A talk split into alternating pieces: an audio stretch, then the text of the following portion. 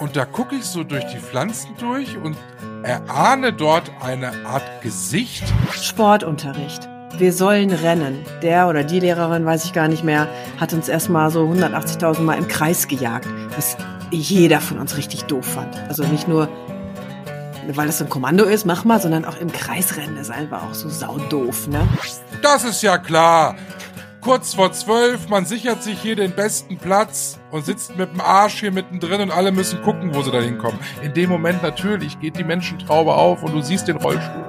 Also ich erinnere mich sehr gut an einen Spaziergang durch Leipzig äh, mit einer guten Freundin, die auch jeden angequatscht hat, der da irgendwie komisch durch die Straße geht.